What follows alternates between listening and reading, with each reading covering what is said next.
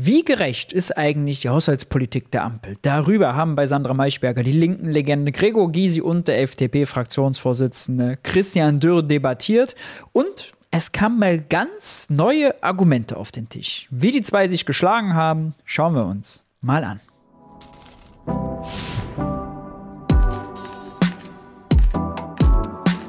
Hi und herzlich willkommen bei Geld für die Welt. Ich bin Maurice und in diesem Video schauen wir auf eine Debatte zwischen Christian Dürr, FDP und Gregor Gysi, die Linke, um die Haushaltspolitik der Ampel. Es geht um die Schuldenbremse. Wofür ist Schuldenmachen okay? Wofür ist es nicht okay?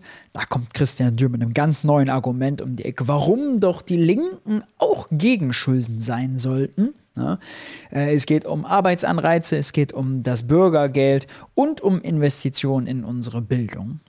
Es war ein interessantes Duell. Äh, Gregor Gysi hat äh, für die Linke gesprochen. Der ist ja gar nicht mehr so häufig in Talkshows. entsprechend interessant, dass er sich diesem Duell gestellt hat. Bevor wir da gleich sofort reinspringen, möchte ich euch auf eine Sache hinweisen. Und zwar verliert man sehr schnell den Überblick, wie denn unser Geldsystem wirklich funktioniert, wenn man zum Beispiel einem Christian Dürr zu lange zuhört. Deswegen mein Tipp, den Online-Kurs MMT für Einsteiger auf der Lernplattform Udemy. In siebeneinhalb Stunden Videomaterial erkläre ich dort, wie unser Geldsystem funktioniert. Woher kommt das, was der Staat ausgibt? Ja, was muss man dabei beachten? Welche Chancen und Risiken gibt es? Wofür haben wir eigentlich unser Steuersystem?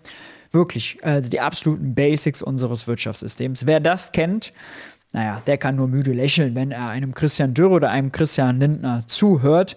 Den Link dazu gibt es unten in der Videobeschreibung und ich packe euch noch einen Gutschein rein, damit äh, der Kurs auf jeden Fall zum bestmöglichen Preis 12,99 Euro euch angeboten wird. Checkt das unbedingt aus. Den Gutscheincode findet ihr unten in der Videobeschreibung. Damit genug der einleitenden Worte. Wir starten gleich rein. Haben Sie jetzt den Kopf geschüttelt über alles oder über Teile? Äh, naja, schon über den Anfang. Also ich würde die Rente nicht den Aktienmarkt aussetzen, ehrlich gesagt. Sondern ich glaube, die Lösung besteht in etwas anderem. Dass wir sagen, alle mit Erwerbseinkommen, also auch Rechtsanwälte, auch Bundestagsabgeordnete müssten in die gesetzliche Rentenversicherung einzahlen. Die meisten sind ja davon befreit. Dann darf es keine... Dann, dann darf es keine Beitragsbemessungsgrenze geben, die ja so bei 7.500 Euro liegt. Wenn einer eine Million verdient, muss er seinen Beitrag von einer Million bezahlen. Dann darf man bei Spitzenverdiener den Rentenanstieg abflachen, Höchstrente nicht. Das würde das Bundesverfassungsgericht nie erlauben. Aber abflachen erlauben sie. Und dann hätten wir die Probleme der Altersversorgung auch gelöst, statt den Kapitalweg zu gehen. Das Zweite, was ich sagen will, Aber das ist für mich interessant bei den Bürgergeldempfangenen. Ich kenne ja auch Leute, die zu mir sagen, Mensch, die kriegen ja fast dasselbe wie ich und ich verdiene und was so sagen wenig. Sie denen dann? Und denen sage ich immer, du darfst nicht nach unten gucken, du musst nach oben gucken. Oben wird zu viel verdient. Wenn du mehr verdientest, wäre auch der Abstand größer. Und wenn die weniger Bürgergeld hätten, hättest du ja auch nicht mehr, sage ja. ich ihm. Also so versuche ich dann mit ihm zu streiten. Aber das ist wirklich so, wie man es machen muss. Ja? Da ist mir übrigens aufgefallen, dass in der Talkshow, in der neuen Ausgabe von Hart aber fair, wurde genau das gemacht. Ja, Louis Klamroth, der Moderator, hat Carsten Linnemann zu Gast gehabt. Carsten Linnemann hat übelst abgeledert, natürlich wieder über das Bürgergeld. Und dann ist er hingegangen, da war nämlich eine Friseurmeisterin, die dort, im La äh, die dort im, äh, in der Talkshow eingeladen war und hat die gefragt, was konkret würde es Ihnen bringen, wenn jetzt das Bürgergeld geringer wäre? Die Antwort, nicht. Natürlich. Ja, es bringt denen mit wenig Geld nichts, wenn jemand anderes noch weniger bekommt. Nein, es bringt denen nur was, wenn die mehr bekommen. Deswegen völlig richtig, was Gregor Gysi sagt, nach oben schauen, ja, nach oben orientieren, nicht nach unten treten. Gleich haben wir jetzt bei Asylbewerbern, ja. Wir haben die Debatte, jetzt soll es eine Bezahlkarte geben statt Bargeld für die Asylbewerber. Äh, für all diejenigen, die Leistungen aus dem Asylbewerberleistungsgesetz beziehen, ganz konkret. Und dann ist ein Argument, ja, damit die das Geld nicht zurück in ihre Heimatländer schicken. Ja, als wäre das erstens viel Geld, weiß die Bundesregierung gar nicht. Zweitens ist es nicht viel Geld, ja, paar Millionchen, wenn überhaupt.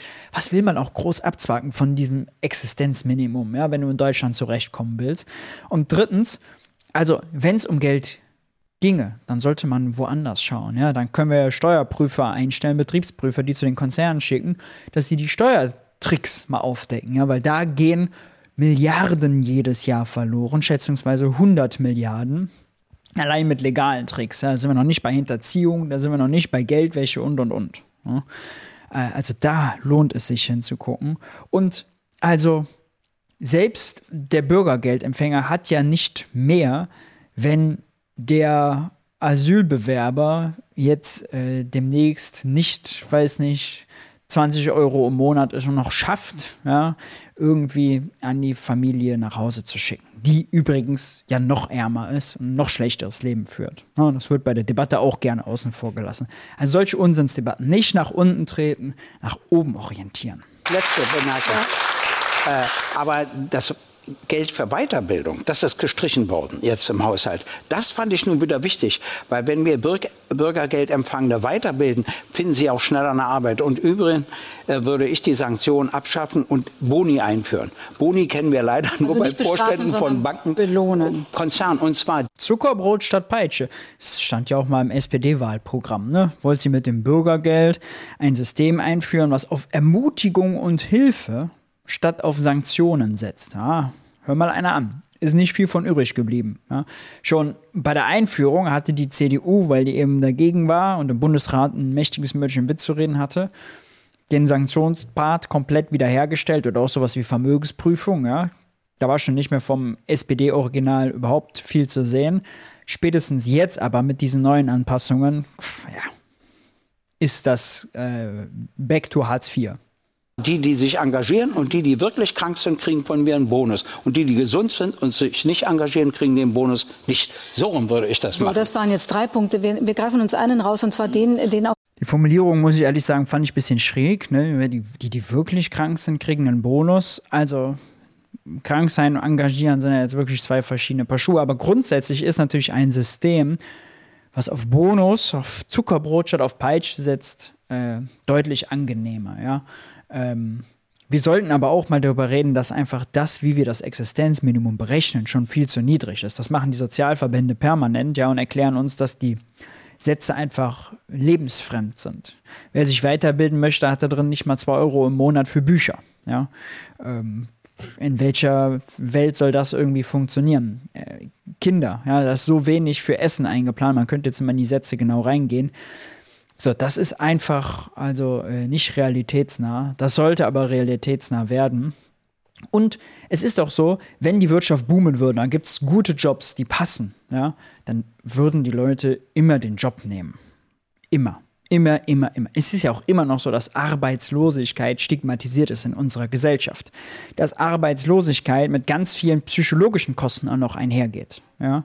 Wer im Bürgergeld äh, festhängt, und da nicht rauskommt, so, der hat sehr häufig äh, dann noch also psychische Probleme dadurch, dass man nicht in einem äh, gefestigten Umfeld ist, man kann seine Leistung nicht zeigen, man kriegt kein Feedback, ja, kriegt Probleme mit dem Selbstbewusstsein, mit dem Selbstwertgefühl und und und. Ja, und das äh, strahlt dann wieder auf ganz viele andere Sachen aus.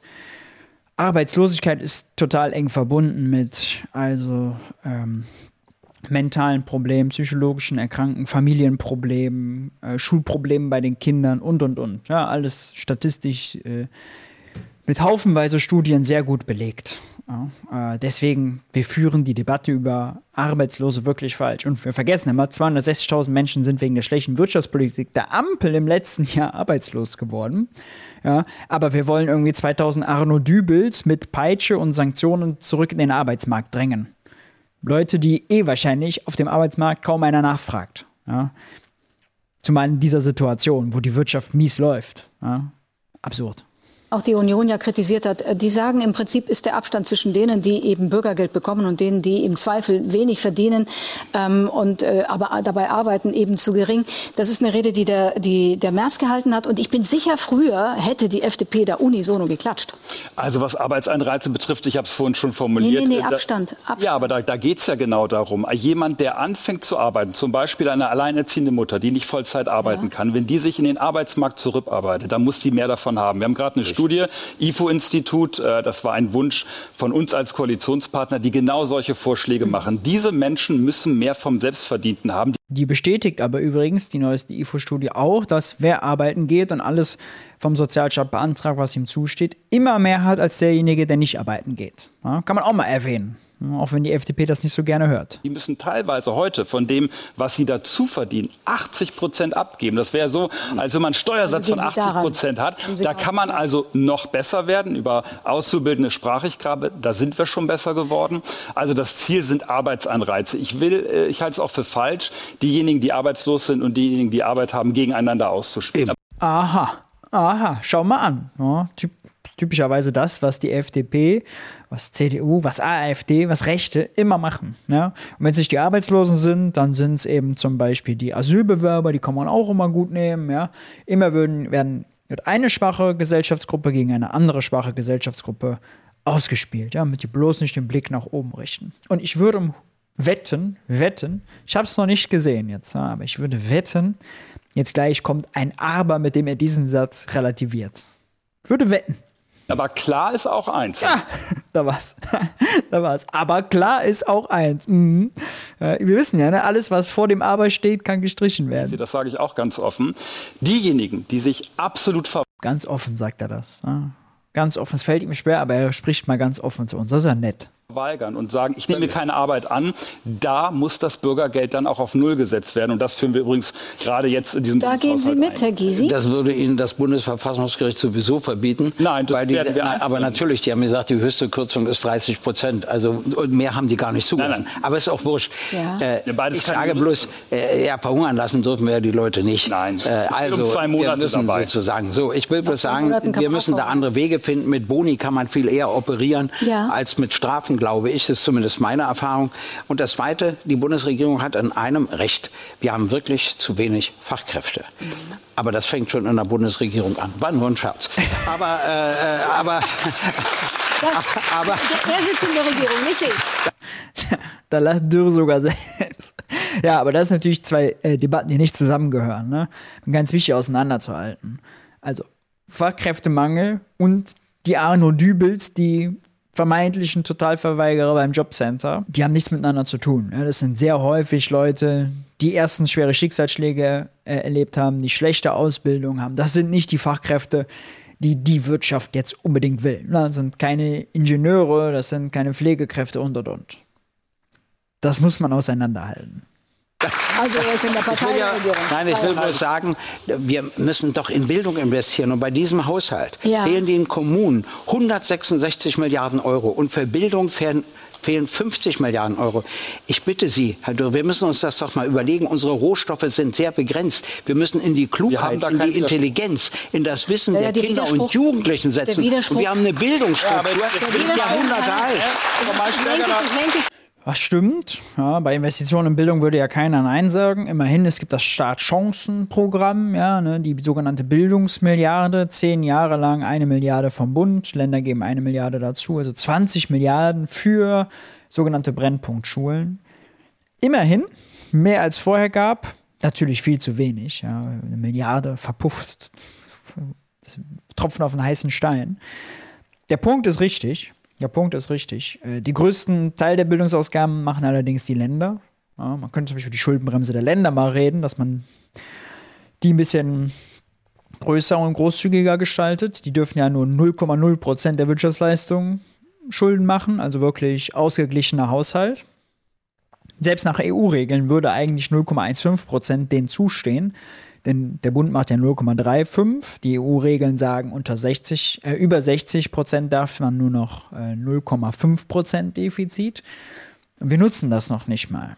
Ja, wir, die deutschen Regeln sind strenger als die europäischen Regeln. Was Schon mal blöd ist. Ja? Schon mal ein Eigentor. Ähm, ansonsten ist der Punkt natürlich richtig. Ja, ist das Dümmste, was eine alternde Gesellschaft machen kann, die Jungen in schlechte Schulen zu schicken. Ja? Aladin El-Mafalani hat das richtigerweise mal bei Lanz Sparen für Dumme genannt, was wir da machen. Ja, ist völlig richtig. Und auch der Punkt, dass wir nicht viele Rohstoffe haben und deswegen darauf angewiesen sind, dass die Leute, wie Christian Lindner sogar sagt, die nächste Generation immer mehr weiß, immer mehr kann als die vorherige. Schöner Satz, geniale Rhetorik von Christian Lindner. Nur machen wir das ja nicht. Ja? PISA-Ergebnisse haben wir gesehen.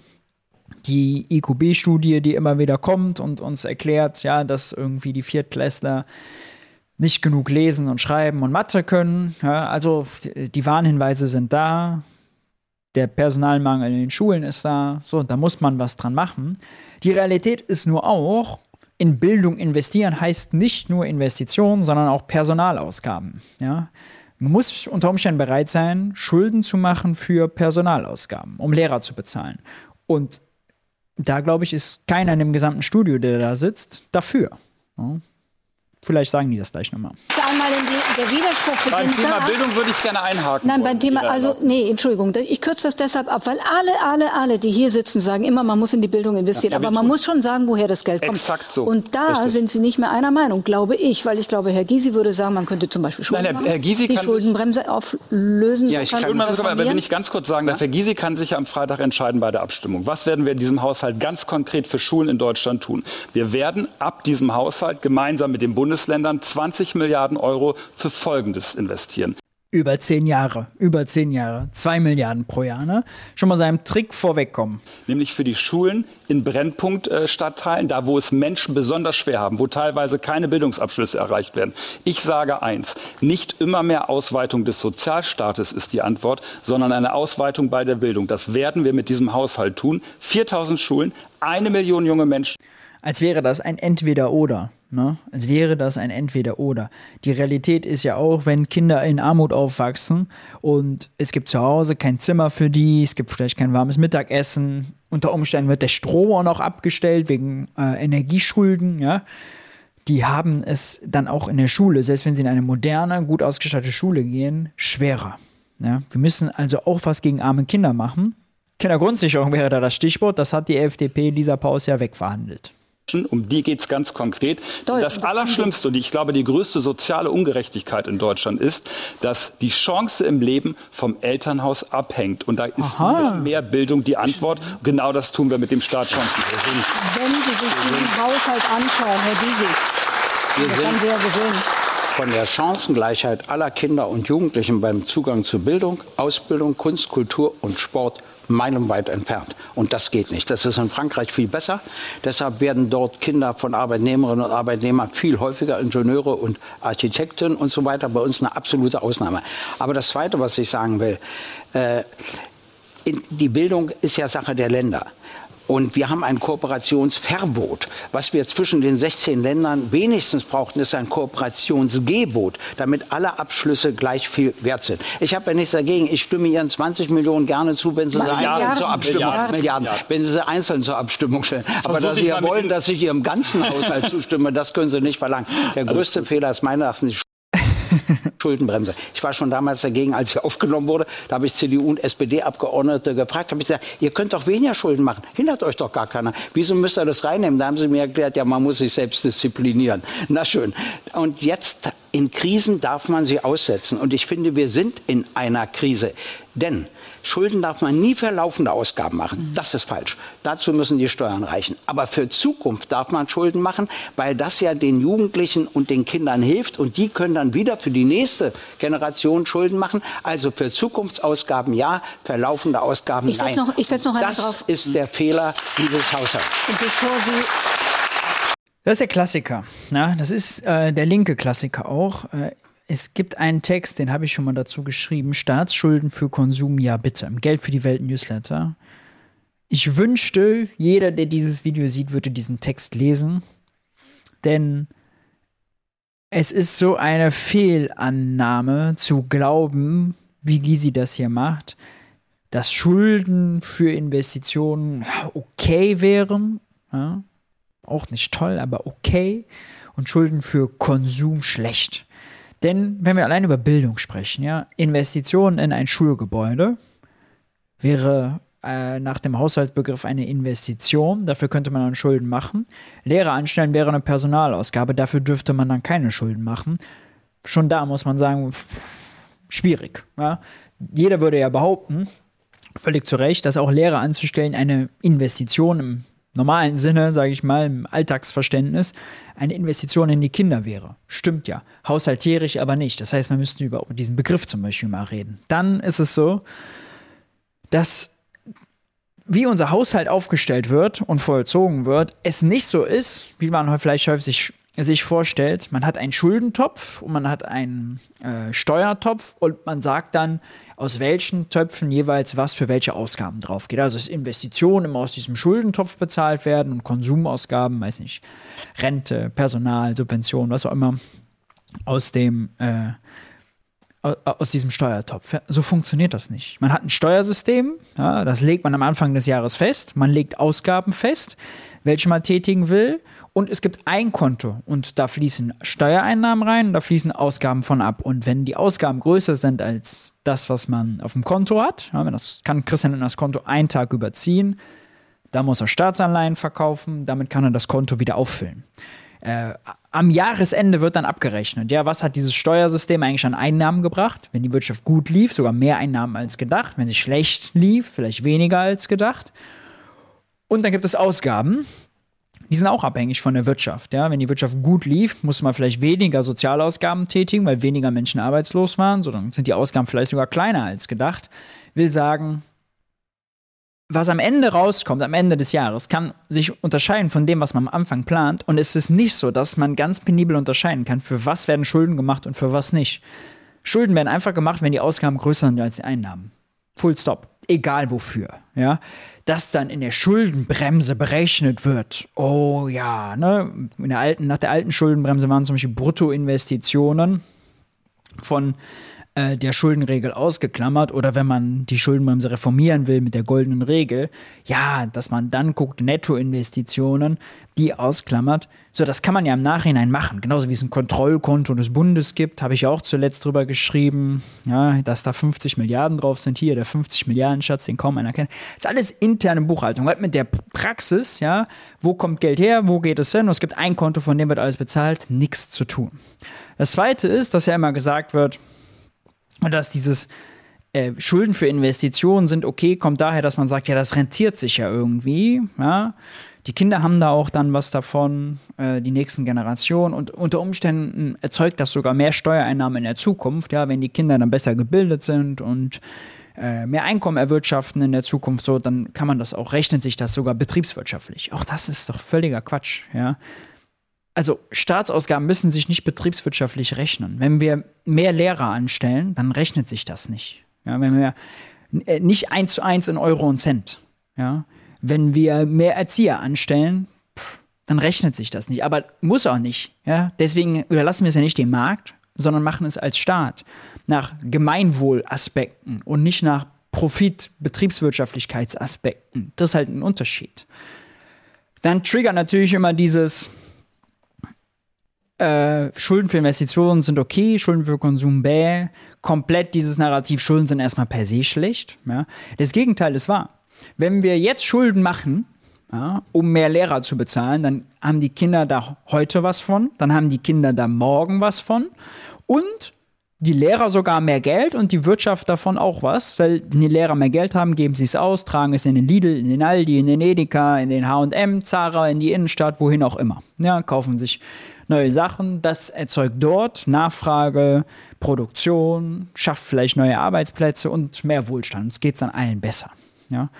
Und so können natürlich auch, sage ich mal, staatliche Personalausgaben, Lehrer bezahlen oder sogar staatliche Sozialausgaben, wir erhöhen das Bürgergeld um 100 Euro, dazu führen, dass wenn die Leute das Geld wieder ausgeben, in der Privatwirtschaft Investitionen getätigt werden, weil der Bäcker sagt, ich brauche einen neuen Ofen, weil der Friseur sagt, äh, ich brauche eine neue, äh, weiß nicht, Haarschneidemaschine oder ein neues Waschbecken, ja, weil eben jetzt ich mehr Kapazitäten aufbauen muss. Das heißt immer diese penible Unterscheidung, Schulden für Investitionen sind gut, Schulden für Konsum schlecht, das stimmt auf keiner Ebene. Und es ist, letzter Punkt, noch ein strategischer Fehler, denn also 10% des Staatshaushaltes ja, sind Investitionen, 90 Prozent sind Konsum- und Personalausgaben. Wenn man also sagt, wir wollen jetzt deutlich mehr Geld ausgeben, dann muss man doch auf diese 90 Prozent gucken, auf den großen Hebel, ja, und dafür eine Regelung finden, die großzügiger ist und nicht nur auf diese 10 Prozent. Also, deswegen, diese Unterscheidung, ich verstehe, wo die herkommt. Sie ist der Versuch, bei Konservativen zu punkten. Richtig ist sie deswegen nicht.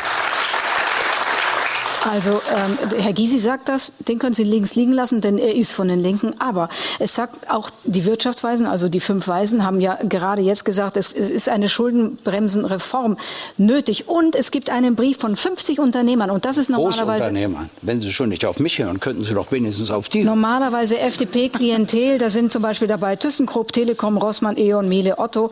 Und die sagen, als Wirtschaft brauchen wir von der Politik, dann kommen ein paar Punkte und das ist Punkt drei, eine Weiterentwicklung der Schuldenbremse. Die Transformation der Wirtschaft wird massive und vor allem finanzielle Ressourcen benötigen. Sie werden aufgefordert von den Unternehmen, Darf Schulden zu machen. Müssen Jetzt ist sogar das Kapital mit Christian Lindner unzufrieden und äh, damit, dass er viel zu hoch auf den Baum der Schuldenbremse geklettert ist und da nicht runterzukommen scheint. Ah, ist doch schön. Eine Frage an Sie stellen? Gerne. Ich hatte eigentlich eine gestellt, Herr Gysi. Ja, aber ich eine Zusatzfrage, die Sie gleich mitbeantworten. Die Joker-Frage. Aber dann kommt der Herr Nein, im letzten Jahr haben, hat unser Bruttoinlandsprodukt um 0,3 Prozent zugenommen. Es gibt nur ein Land, das noch schwächer. Nee, nee, nee. Es hat um 0,3 Prozent abgenommen. Das ist Argentinien. 30 Industrienationen ist Deutschland absoluter Absteiger. Das stimmt kein anderes Land. Das kann doch nicht die Zukunft sein, so, dass also unsere Wirtschaft runtergefahren wird. Jetzt, jetzt ganz, ganz kurz bei der Frage Investition. Das ist das, was die Unternehmen verlangen. Wir schaffen es mit diesem Haushalt 50 Prozent mehr Investitionen, Straße, Schiene, Wasserwege als noch 2019. Das war der letzte reguläre Haushalt vor Corona. Also wir ja, Herr Dürr, ne? Mal halblang machen. In den Investitionen, 70 Milliarden, die sie im Haushalt stehen haben, sind auch ein paar Tricks drin. Zum Beispiel 12 Milliarden allein für die Aktienrente. Das ist keine Investition im eigentlichen Sinne. Die können wir schon mal abziehen, ja. Dann ähm, können wir äh, des Weiteren schon mal abziehen, dass die äh, jetzt in dem normalen Haushalt, wo 70 Milliarden drinstehen, das ist jetzt der Wert, den er vergleicht scheinbar, äh, zu den 48 Milliarden, 47 Milliarden, die es vielleicht 2019 waren ungefähr. Dann sind da äh, im Übrigen äh, Investitionen drin zu deutlich höheren Preisen. Das Preisniveau ist ja auch, müsste man jetzt nachgucken, äh, 18, 19, 20 Prozent. Ich glaube, ich glaub, der Vergleichsindex ist 2020 und der Index steht bei 118. Das heißt, es ist 18 Prozent teurer, das Preisniveau. Das heißt, auch das, was der Staat zahlt, ist natürlich die Investitionen bei 18% höheren Preisen. Das muss man also auch schon mal rausrechnen. Das heißt, so toll, so viel Rekord ist das gar nicht konzentrieren uns auf das, was ich vorhin zur Bildung sagte und auf Investitionen in die Zukunft, nämlich in die Infrastruktur. Aber eine, äh, ich sage mal, ein Gedankenspiel und das, äh, da bin ich anderer Meinung als so manche, nämlich, dass der Staat Geld einnimmt, möglicherweise Schulden aufnimmt auf Kosten zukünftiger Generationen, was Herr Gysi verschweigt, das zahlt ja jemand zurück. Das sind nämlich junge Menschen, die das zurückzahlen, dass der Staat dieses Geld aus. Äh, inwiefern zahlen wir eigentlich heute die Schulden, die jetzt äh, in den Jahren vor uns gemacht wurden, eigentlich zurück? Ja? Ist die Schuldenuhr irgendwann mal zurückgegangen? Nein, die steigt permanent. Ja, warum? Wenn das Konto nicht voll ist, wenn, wenn Anleihen auslaufen, restjährige Anleihe läuft aus, ja, was passiert? Natürlich überweist der Staat ja, dann den Nennbetrag der Anleihe an denjenigen, der die auslaufende Anleihe hält. Und äh, das macht er einfach von seinem Konto. Und wenn das Konto nicht voll genug ist, kauft, verkauft er dafür eine neue Anleihe. Ja? Anleihen werden doch gewollt. Die Leute wollen am Finanzmarkt Geld verdienen. Das nennt sich Überwälzen, absolute Praxis. Es ist nicht so, dass der Schuldenstand abgebaut wird. Und würde er im Übrigen abgebaut, wäre das eine schlechte Nachricht. Ja? Wäre das eine schlechte Nachricht für uns Private, für die Wirtschaft. Denn wenn der Staat Schulden abbaut, heißt er, er gibt weniger aus, als er gibt weniger in die Wirtschaft hinein, sagen wir mal so, mit Ausgaben, als er über Steuern rauszieht. Oder andersrum formuliert, er nimmt uns mehr ab, als er uns gibt, macht uns also ärmer. Ja? Beispiel Monopoly-Spiel, das Gesellschaftsspiel. Die Schulden der Monopoly Bank ist das Geld, was die Monopoly Bank ausgegeben hat, aber über Steuern noch nicht wieder eingenommen hat. Ja? Das, wo liegt das Geld? Natürlich bei den Brettspielern ja? oder auf dem Brettspiel selbst. Ja? Aber wenn jetzt die Monopoly-Bank die Schulden abbauen wollte, müsste sie ja dem Brettspieler Monopoly-Geld abnehmen. Beim Monopoly-Spiel ist also völlig klar, wenn jemand auf die Idee kommt, oh Gott, kommt natürlich keiner, aber mal angenommen, um Beispiel zu bleiben, wird die Monopoly-Bank Schulden jetzt reduzieren wollen, ja, dann müssen die Monopoly-Spieler ärmer werden. Ja? Reine Logik. Äh, aufnimmt, um dann es Unternehmen zu geben, damit es denen besser geht. Nein, im Gegenteil. Wir brauchen starke Rahmenbedingungen, starke Unternehmen, gute Infrastruktur, damit die viele Steuern zahlen und am Ende Bildung finanzieren. So wird ein Schuh draus. Und Frau Marschberger, lassen Sie mich eins ergänzen. Hier. Ich wundere mich und ich habe da, würde ich jetzt gerne Herrn Giese die Frage stellen, seit Jahren, warum linke Politiker so viel Schulden Jetzt wird's spannend. plädieren. Denn Schulden sind ja in Wahrheit ein Reichtumsprogramm für reiche Menschen. Denn wer ist in der ah, wir hören mal zu Ende. er hat sich schon so in Rage geredet. Vorbereitetes Argument. Lage, dem Staat Kapital zu geben, diejenigen, die es schon haben.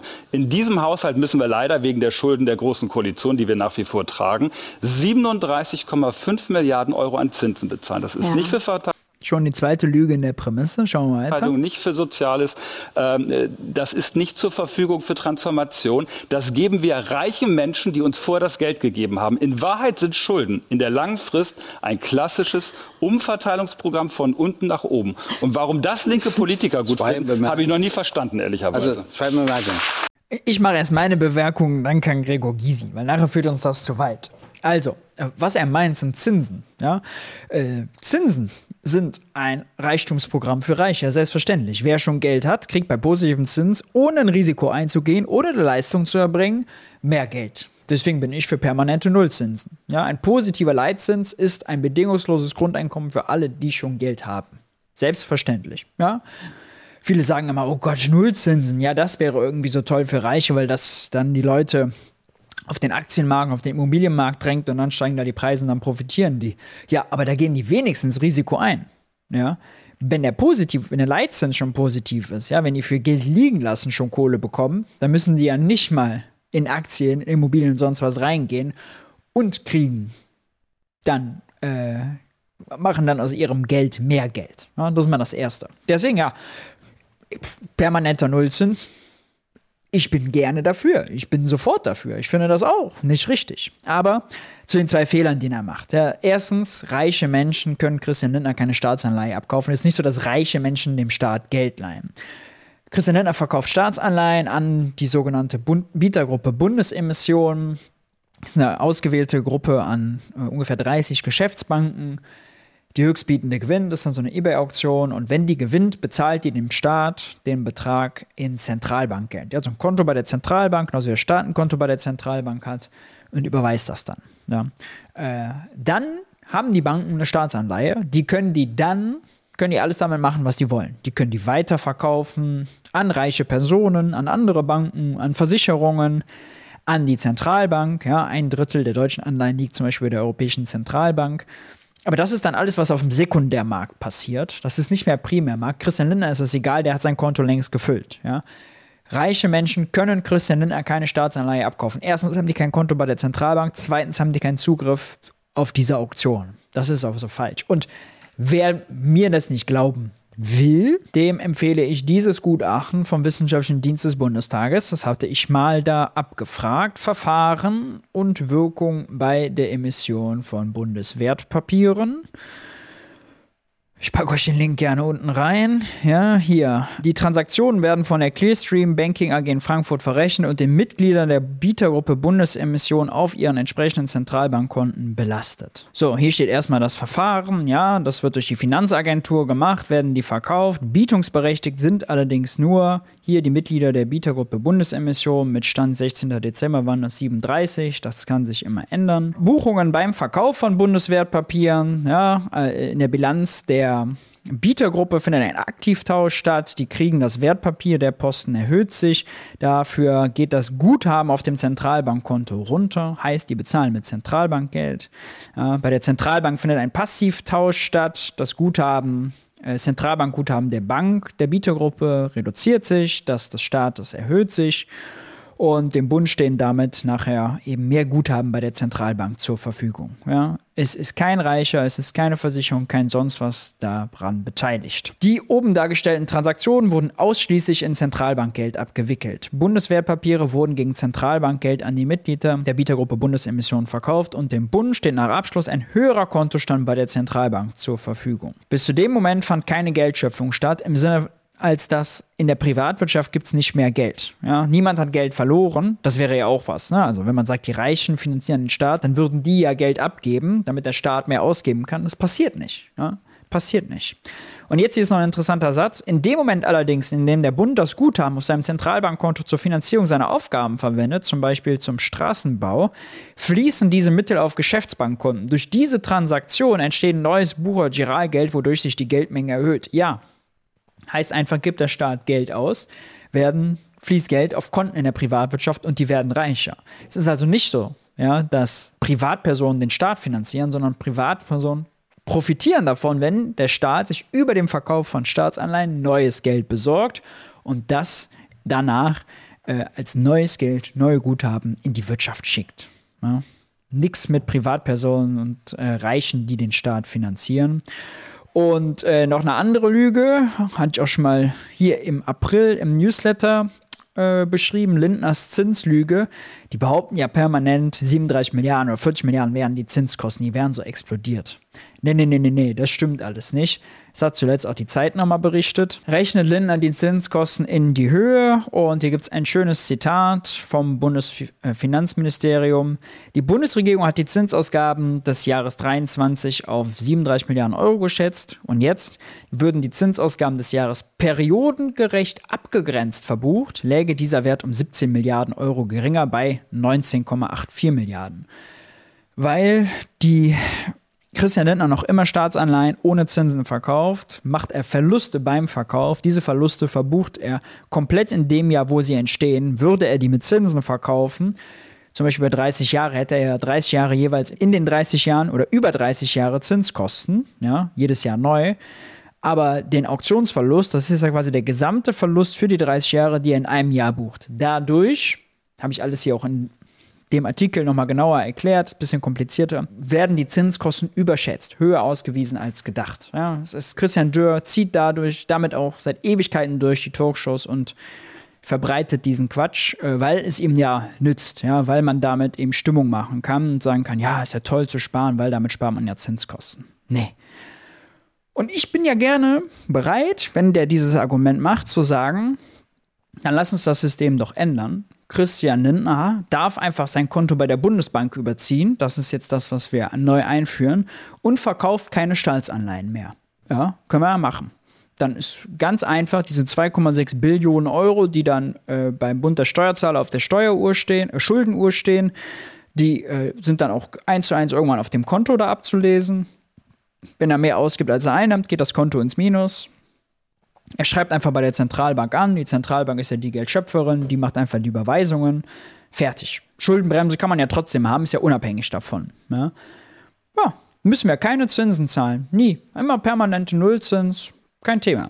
So, dann würde man, kann man ja mal abwarten, ja, wie dann die ganzen Investoren, die ganzen Banken am Finanzmarkt plötzlich sagen, ey, das finden wir aber blöd, denn Zinsen auf Staatsanleihen, auf sichere Staatsanleihen, das ist ja geschenktes Geld für uns, darauf wollen wir nicht verzichten. Ja, das ist dann die Debatte, die man hat. Aber einfacher wäre es. Ja? Dann würden auch mehr Menschen dieses ganze Prinzip Staatsfinanzierung verstehen. Nur ist es natürlich illusorisch. Ja? Das wird, wird nicht so kommen. Wo kämen wir denn noch hin, wenn die Menschen das Geldsystem verstünden? Ja? Und verstünden, was, er, was Christian Dürr ihnen dafür Lügen aufdicht. Hören wir mal, was Gregor Gysi sagt. Erstens haben Sie in einem Recht, die Union vergisst, dass sie vorher immer die Regierung gestellt hat. No. Und die SPD vergisst, dass sie immer beteiligt war an der Regierung. Die tun immer so, als ob sie beide nichts damit zu tun hatten. Aber zweitens, Schulden sind dann sinnvoll, wenn sie die Zukunft der Kinder und Jugendlichen sichern. Ich sage ja, für laufende Ausgaben niemals.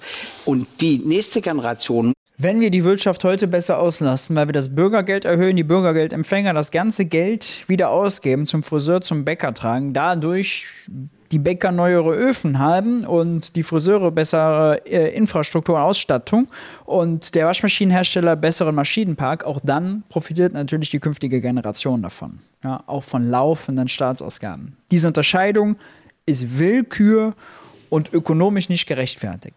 Es ist vielleicht strategisch klug, sich damit bei den Konservativen anzubiedern, aber es muss nicht sein. Ja? Muss das zurückzahlen, kann aber wieder für die Generation danach Schulden aufnehmen. So ist das ganze Konstrukt, Konstrukt der Bundesrepublik Deutschland seit 1949. Mhm. Wenn man verlaufende Ausgaben. Man sollte unbedingt auch mal die Punkte machen. Das ist schade, dass Gregor Gysi die Punkte nicht bringt. Mehr Schulden heißt mehr ausgeben, als man einnimmt. Man macht damit Leute reicher. Und je nachdem, wofür man das ausgibt, kann man gezielt Leute reicher machen, die es dringend brauchen. Ja, Leute mit kleinen Einkommen, äh, Leute im Bürgergeld, Asylbewerber, wen auch immer. Ja, Leute, die man einfach besser stellen will. Oder auch Firmen, kleine, mittlere Firmen. Dann, dass, wenn man jetzt mehr Schulden macht, man die Wirtschaft auch ankurbelt. Ja, es also gut ist, positiv ist für die Wirtschaft. Man kann ja dann dieses Gedankenspiel mit ihm durchgehen. Wenn der Staat mehr ausgibt, nimmt auch wer anders mehr ein. Wenn die Leute mehr Geld im Portemonnaie haben, geben sie es mehr aus. Herr Dürr, Sie wissen doch, wie schlecht der Konsum in Deutschland gerade ist. Noch immer 1,5 Prozent preisbereinigt unter dem Niveau von 2019. Die Leute tragen so wenig Lebensmittel aus den Supermärkten wie 2016. Das kann doch nicht sein. Wo sind denn die ganzen Jahre Wohlstandsgewinne und Fortschritt hin? Ja, so mal die Debatte aufzuziehen. Und andersrum das Gegenbeispiel zu machen, wenn der Staat spart, also weniger ausgibt, als er einnimmt, macht er die Leute ärmer, ja, nimmt er ihnen Geld vom Konto. Diese Bilder muss man auch aufbauen, äh, um die FDP zu stellen. Schulden aufnehmen als. Das ist eine Katastrophe, das geht nicht. Aber, die, aber diese Wirtschaftsförderung, darum ging es jetzt, um die Förderung ja. der Wirtschaft. Das ist ja das, was Herr jetzt gerade angesprochen ist, hat. Ist ja was anderes. Ich glaube, denen geht es um was anderes. Das Problem ist, bei uns bezahlt alles die Mitte. Mhm. Sehen Sie, ein Institut hat jetzt ausgerechnet, wenn ich eine Million verdiene, also auch mit Zinsen und allem Möglichen, dann zahle ich 21 Prozent Steuern auf alles. Wenn ich durchschnittlich verdiene, das heißt mittleres Einkommen, zahle ich 43 Prozent. Und in der Wirtschaft ist es so, alles bezahlt der Mittelstand. Den großen Banken und Konzernen werden immer Wege gewiesen, wie sie um eine größere Steuerlast drumherum kommen. Und wenn wir durchsetzen, dass die oben nur angemessen genauso viel bezahlen müssten wie die Mitte, dann könnten wir auch endlich mal darüber nachdenken, die Mitte zu entlasten. Wir machen die Mitte kaputt. Das, das sind natürlich alles richtige und wichtige Punkte, unabhängig von der Schuldenbremse. Ja? Äh, aber auch damit könnte man natürlich die Wirtschaft ankurbeln, wenn man diejenigen, die eine extrem hohe Sparquote haben, die Reichen, wenn man die steuerlich mehr belastet und diejenigen, die ihr Geld, was sie dann, wenn man ihnen, wenn man sie steuerlich entlastet, auch wirklich ausgeben, ja, zum Bäcker, zum Friseur und so weiter tragen, entlastet. Selbstverständlich. Ja, dann könnte man sogar die Wirtschaft ankurbeln, ohne neue Schulden zu machen, weil einfach das Sparverhalten der Leute so entsprechend ist. Ja, man denen mehr gibt, die weniger sparen. Wäre auch gut. Das geht nicht bei der Entlastung. Das geht nicht. Ich bin, bin Herr Giesen. Ähm, Wir reden von einer, Entschuldigung, ich muss den Punkt, glaube ich, klar machen, weil das, wovon Sie reden, ist, dass man die ähm, Superreichen und die sehr Reichen besteuert. Vermögensteuer. Die Vermögensteuer ist die wahre Schuldenbremse, ist der neue Slogan von der Linken. Hat er da einen Punkt? Bin bei die Vermögensteuer ist die wahre Schuldenbremse. Das ist tatsächlich äh, ein Spruch, den Martin Schödewan, der linken Parteivorsitzende, jetzt geprägt hat. Ist natürlich das Problem für den Bund. Eine Vermögensteuer bringt nur Einnahmen in die Länderhaushalte. Das heißt, die Vermögenssteuer hat mit der Bundesschuldenbremse ziemlich wenig zu tun, wenn man mal ehrlich ist. Der Entlastung der Mitte sofort dabei. Übrigens tun wir das, nämlich der Inflationsausgleich. Seit Jahrzehnten regiert die FDP mit. Ist nur der Inflationsausgleich, also preisbereinigt keine Entlastung. Das, was die äh, FDP macht mit dem Inflationsausgleichsgesetz, mit der kalten Progression. Das ist keine Entlastung, die preisbereinigt. Also die Leute haben nicht mehr, als sie vor der Inflation hatten. Ja, sondern nur steuerlich das, was die Inflation eben an steuerlichen mehr, äh, Mehraufwand gebracht hätte. Dadurch, dass die Leute mit höherem Einkommen in höhere Steuersätze fallen und und und, ohne real mehr Kaufkraft zu haben. Das wurde abgewendet. Was keine Entlastung ist, nur eine Vermeidung von Belastung, wenn man ganz korrekt sein will. Wann haben Sie mal erst seit 2021 jetzt, äh, aber ja, davon ja, abgesehen. Aber vorher. Davon abgesehen. Und aber nie deswegen, wurde der Bauch bei der Einkommensteuer für die mittleren Einkommen doch, abgeschafft. Doch ganz kurz, nie. ganz kurz Ihnen die Gelegenheit geben, am Freitag doch den Bundeshaushalt. Denn was wir machen, um äh, wir äh, immerhin finde ich, ist die Diskussionskultur, muss ich mal sagen, zwischen den beiden sehr angenehm, ja? sich immer wieder kleine humorvolle Spitzen zuzuschießen. Äh, man kann dem dann sehr gut folgen. Ist nicht so verkrampft. Ja, ich kämpfe da, ich kämpfe da auch, ich gebe keine Seele verloren. Ja. Ähm, also, was ich sagen will, wir das senken ganz nicht. konkret für die Mitte, äh, für die hart arbeitende Mitte die Einkommensteuer. Allein in diesem Jahr 15 Milliarden Euro. Für so eine Familie der Mitte sind das 500 Euro im Jahr. Also da geht es wirklich um ganz konkret mehr Netto in der Tasche für diejenigen, die morgens aufstehen und hart ran. Mehr Netto stimmt, aber eben nicht preisbereinigt. Die Leute haben ja auch wegen der, weil die Inflation deutlich stärker gestiegen ist als die Löhne. Reallöhne im dritten Quartal 23,6 Prozent weniger wert als 2019. Ne? Auch weniger, können sich auch weniger kaufen von jedem Euro-Lohn, den sie haben klotzen. Ich glaube, beim Haushalt müssen wir uns von einer Sache verabschieden. Politiker, Sie, andere, teilweise meine Koalitionspartner, auch die Union, behaupten immer wieder, wir hätten ein Einnahmeproblem. Die Wahrheit ist, wir haben ein Ausgabeproblem. Wir Beide. priorisieren zu wenig. Hm. Bildung ist wichtig, Infrastruktur ist wichtig, aber nicht immer mehr Subvention. Das ist der falsche Ansatz. Das kostet nur die zukünftige Generation viel, viel Geld. Einigkeit. Man sollte äh, dann immer reingrätschen und sagen, also, man kann ja gerne streiten, wofür jetzt mehr Geld ausgegeben werden muss. Aber makroökonomisch ist es schlicht eine Tatsache, dass mehr Geld ausgegeben werden muss, dass mehr Schulden gemacht werden müssen, denn die Wirtschaft ist in der Krise. Also müssen wir da einen Impuls setzen. Das heißt, wir müssen der mehr Geld geben, als wir der abnehmen, in der Hoffnung, dass dadurch mehr Wirtschaftsleistung, mehr Produktion, mehr Arbeitsplätze und so weiter entstehen. Ja. Aber Makroökonomie, Maischberger, das passt nicht immer so zusammen. Trotzdem war es eine äh, gute Show, äh, eine gute Sendung, äh, ganz interessant. Wie habt ihr es erlebt? Schreibt es mir gerne unten in die Kommentare. Lasst uns dort weiter diskutieren. Ähm, wie habt ihr Gregor Gysi in diesen Fragen äh, erlebt? Ich kann euch nur, ich will, also wirklich, diesen Artikel, äh, ich kann den gar nicht häufig genug empfehlen, äh, weil das ein typischer Fehler ist, den man so häufig macht. Da ist er. Staatsschulden für Konsum. Ja, bitte. Linke liegen falsch, wenn sie Schulden nur für Schienen und Solarpaneele begrüßen, aber für Lehrer, Forscher und Rennen ablehnen. Übrigens Forscher, ne? Forschungsgelder, weil wir über Bildung gesprochen haben, werden von der Ampel gerade im Bundeshaushalt gekürzt. Mehrere hundert Millionen Euro gekürzt. Ein strategischer Fehler mit schiefer ökonomischer Grundlage vom 4.11.21 und trotzdem steht es aktuell. Wer hätte das ahnen können? Ja, also, wenn euch das Video gefallen hat, freue ich mich natürlich wie immer, wenn ihr ein Like, ein Abo da lasst und die Kanalglocke aktiviert. Dann verpasst ihr nämlich kein neues Video. Checkt den Newsletter aus, checkt den Udemy-Kurs aus, äh, MMT für Einsteiger um das Geldsystem wirklich zu verstehen. Dann könnt ihr vielleicht auch besser dem folgen, was eigentlich eine Staatsanleihe, wofür ist sie da, braucht sie, braucht sie eigentlich wirklich und und und. Alles unten in der Videobeschreibung. Ich danke euch, dass ihr eingeschaltet habt. Ich hoffe, ihr schaltet demnächst wieder ein. Macht's gut, halt die Ohren steif. Ciao, ciao.